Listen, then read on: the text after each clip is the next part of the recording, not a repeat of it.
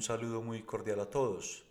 Mi nombre es Andrés Felipe Arias y continuamos desarrollando esta primera temporada de la serie sobre la antigua Roma, temporada que hemos denominado El principio del final. Bienvenidos pues al octavo episodio de la temporada, un programa en el cual vamos a relatar el papel del menor de los hermanos Graco, Cayo Sempronio Graco, en esa agudización de la feroz fractura y división política que ya se vivía en ese entonces en la antigua Roma. Mejor dicho, en la profundización de esa herida ya abierta en el alma de Roma por la violencia política desatada por el movimiento reformista de los Graco y sus seguidores.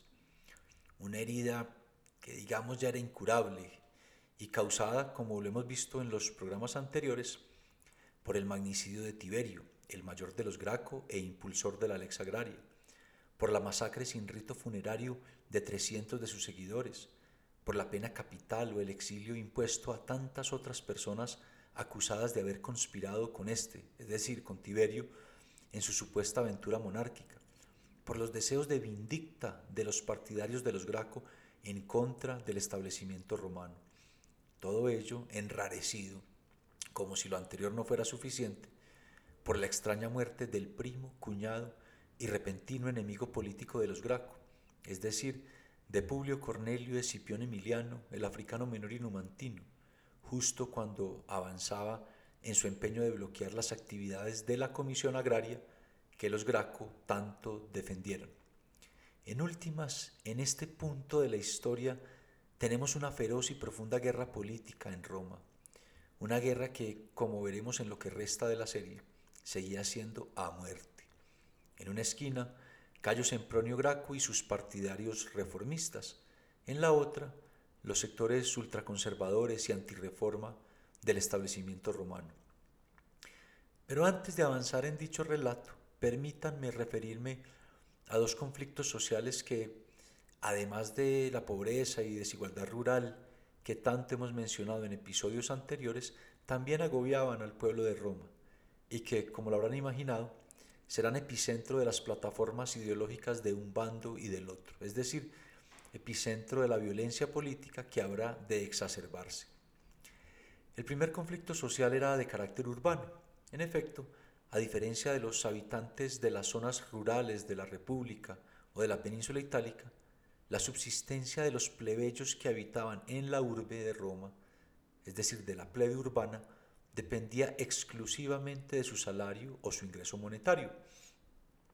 En consecuencia, el tema rural y de redistribución de la tierra, lo cierto es que poco les interesaba, pues eran comerciantes, artesanos, obreros, servidores públicos, etc.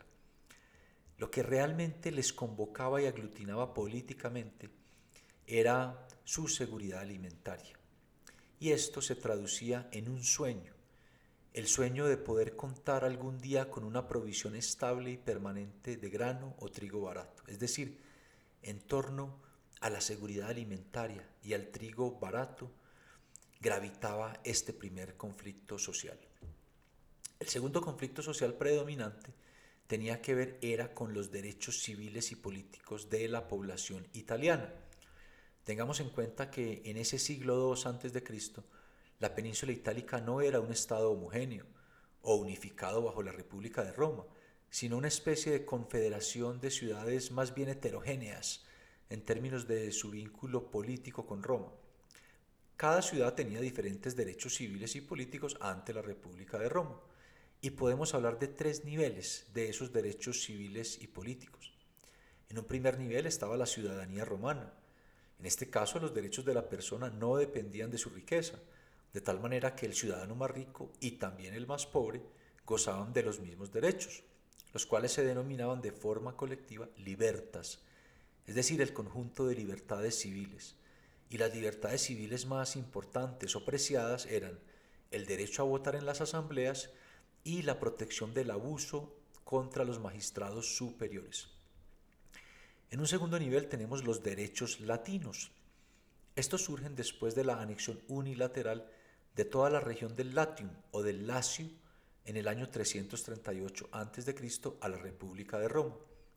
En ese momento el Senado no le confirió la plena ciudadanía romana a los latinos, sino que les otorgó un conjunto de derechos para que pudieran interactuar en un plano más o menos nivelado con los demás ciudadanos romanos.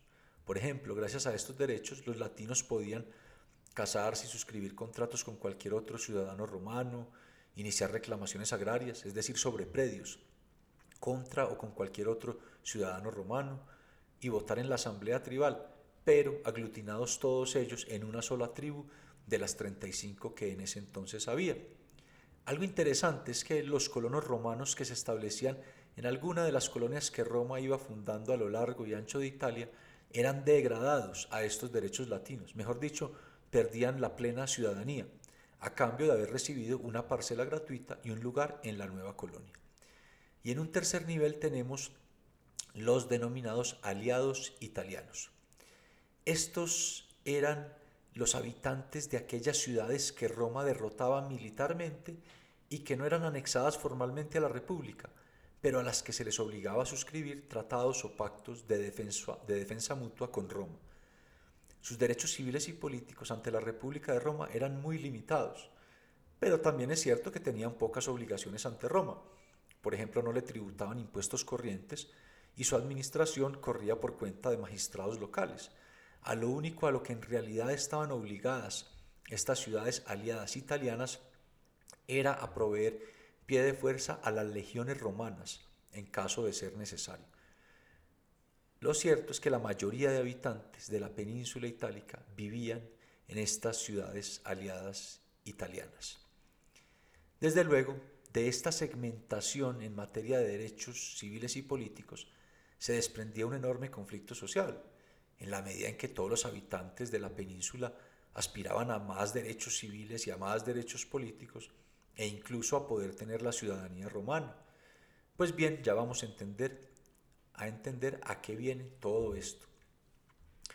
Resulta que en el año 126 a.C., Marco Fulvio Flaco, quien ya se había convertido en una especie de hermano mayor de Cayo Sempronio Graco, presentó su candidatura para la magistratura consular y su plataforma política era concederle plena ciudadanía romana a todos los aliados italianos.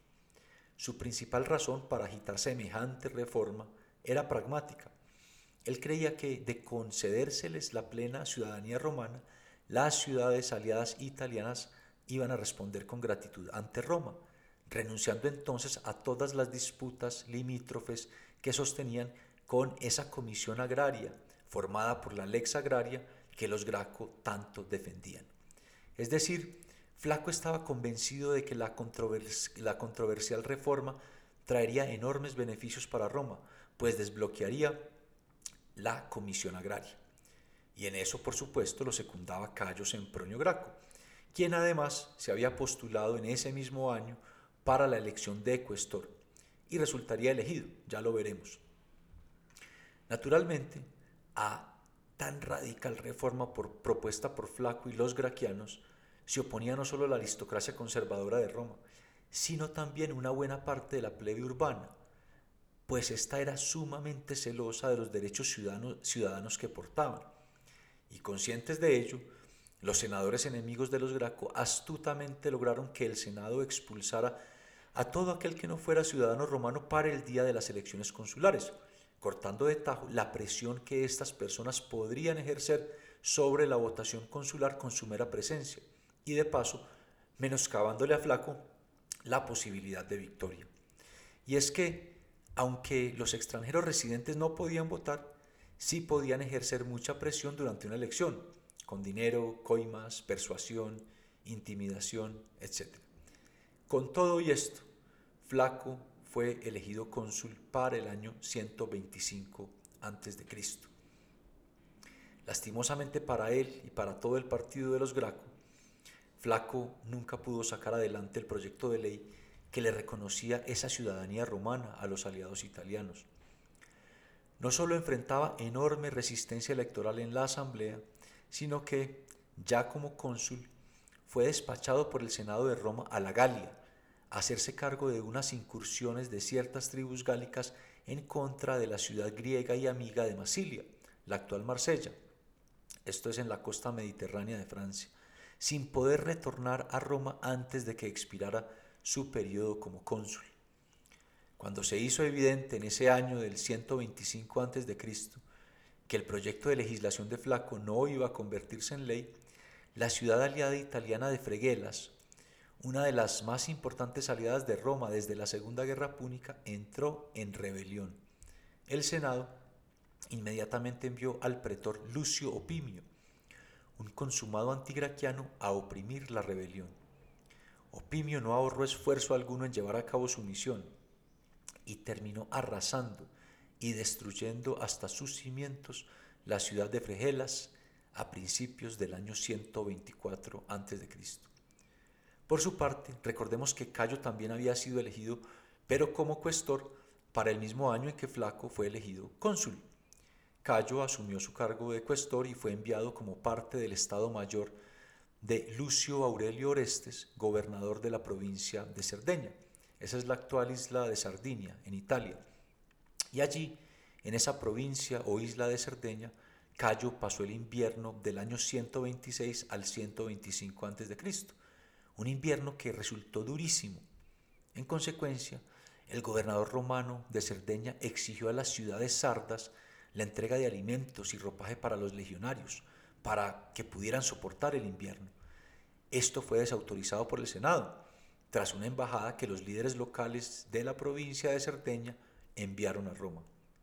El, Senado le ordenó al gobernador que encontrara una forma distinta de aprovisionar su pie de fuerza para el invierno.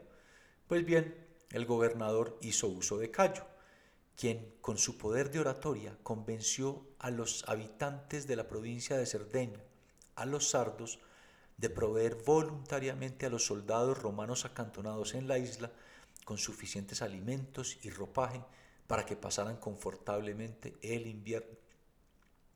Esta campaña de Cayo resonó en Roma y desde luego despertó las alarmas en el Senado entonces, para mantenerlo el máximo tiempo por fuera de Roma, el Senado amplió el mando del gobernador de Cerdeña por otro año, es decir, por todo el año de 124 a.C., lo cual, como era costumbre, se extendía a todo su estado mayor, y así mantuvieron alejado a Cayo de Roma por un año más, hasta el año 124 a.C. No obstante, a comienzos de ese año, el Senado nuevamente extendió el mando militar de Cerdeña por otro año, algo que ya resultaba sumamente extraño e irregular durante tiempos de paz y no visto desde la Segunda Guerra Púnica. Cayo Graco se dio cuenta de que las intenciones de sus enemigos en el Senado eran mantenerlo alejado. Y desafiando lo que dictaba el Mos Maiorum, esto es, que un oficial debe permanecer al lado de su comandante durante toda la duración de su investidura como gobernador provincial, Cayo decidió regresar a Roma en la primavera del año 124 a.C. A pesar de la ira de ciertos sectores del Senado, Cayo fue recibido por una multitud de ciudadanos que lo ovacionaban en las calles de Roma. Esto, por supuesto, enfureció aún más a sus enemigos, y Cayo terminó compareciendo ante los censores de Roma para responder por abandono del cargo. Defendiendo su conducta en Cerdeña ante los censores, Cayo pronunció uno de sus más famosos discursos, y acá les voy a citar un fragmento. Abro comillas. Cuando regreso a Roma, traigo de la provincia de Cerdeña los sacos vacíos que allí llevé llenos de dinero. Otros han regresado con dinero rebosando los jarros de vino que llevaron a su provincia. Cierro comillas. Toda una ironía en contra de tanto funcionario corrupto o magistrado corrupto que iba a las provincias.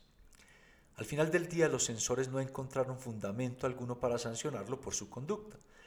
Y es muy probable que la comparecencia de Cayo ante los censores de Roma hubiera sido motivada únicamente para infligirle un daño moral y también para ambientar la acusación de carácter penal que sí se iba a venir en su contra. Y en efecto, al poco tiempo Cayo Graco fue imputado penalmente de haber conspirado para fomentar la insurrección de Fregelas. Desde luego, los cargos se caían de su propio peso, porque Cayo había permanecido en la isla de Cerdeña durante todo el episodio de la rebelión en Fregelas. Sin embargo, los cargos pues efectivamente lo obligaron a defenderse, y aunque salió absuelto, el proceso de todas maneras alcanzó a tender un manto de dudas sobre su conducta. Aún así, ya despejados los obstáculos judiciales, sin duda confeccionados por sus enemigos políticos, Cayo entró de pleno en una campaña para aspirar al tribunado de la plebe. Por supuesto, su campaña la fundamentó en la tragedia de su hermano asesinado y en contra de sus enemigos políticos, con discursos del siguiente tenor, abro comillas. Frente a ustedes, estos hombres apalearon a Tiberio hasta matarlo, y su cadáver fue arrastrado desde el Capitolio a través del centro de la ciudad hasta arrojarlo al Tíber. Sus amigos capturados fueron luego ejecutados sin que mediara juicio. Cierro comillas. De ese tenor eran los discursos. Cayo Graco, como se lo habrán imaginado, ganó sin problema la elección y asumió como tribuno de la plebe en diciembre del año 124 a.C.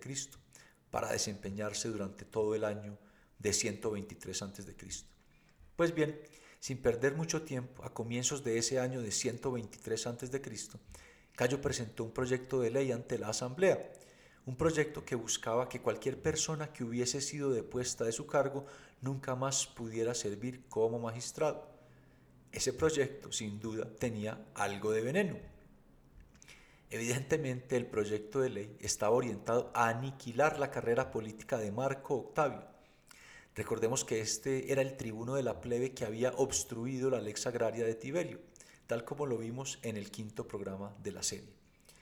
Sin embargo, por intercesión de Cornelia, su mamá, Cayo terminó retirando el proyecto de legislación.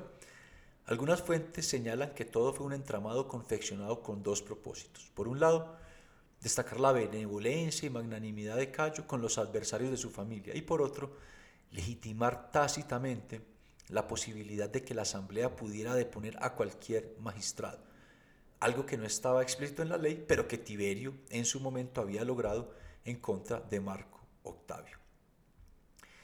En cualquier caso, Cayo continuó haciendo uso de su cargo para vengar la muerte de su hermano y presentó entonces a la Asamblea otro proyecto de ley, uno en el cual el Senado solo podría conformar y convocar un tribunal para juzgar a una persona únicamente si recibía autorización expresa de la Asamblea.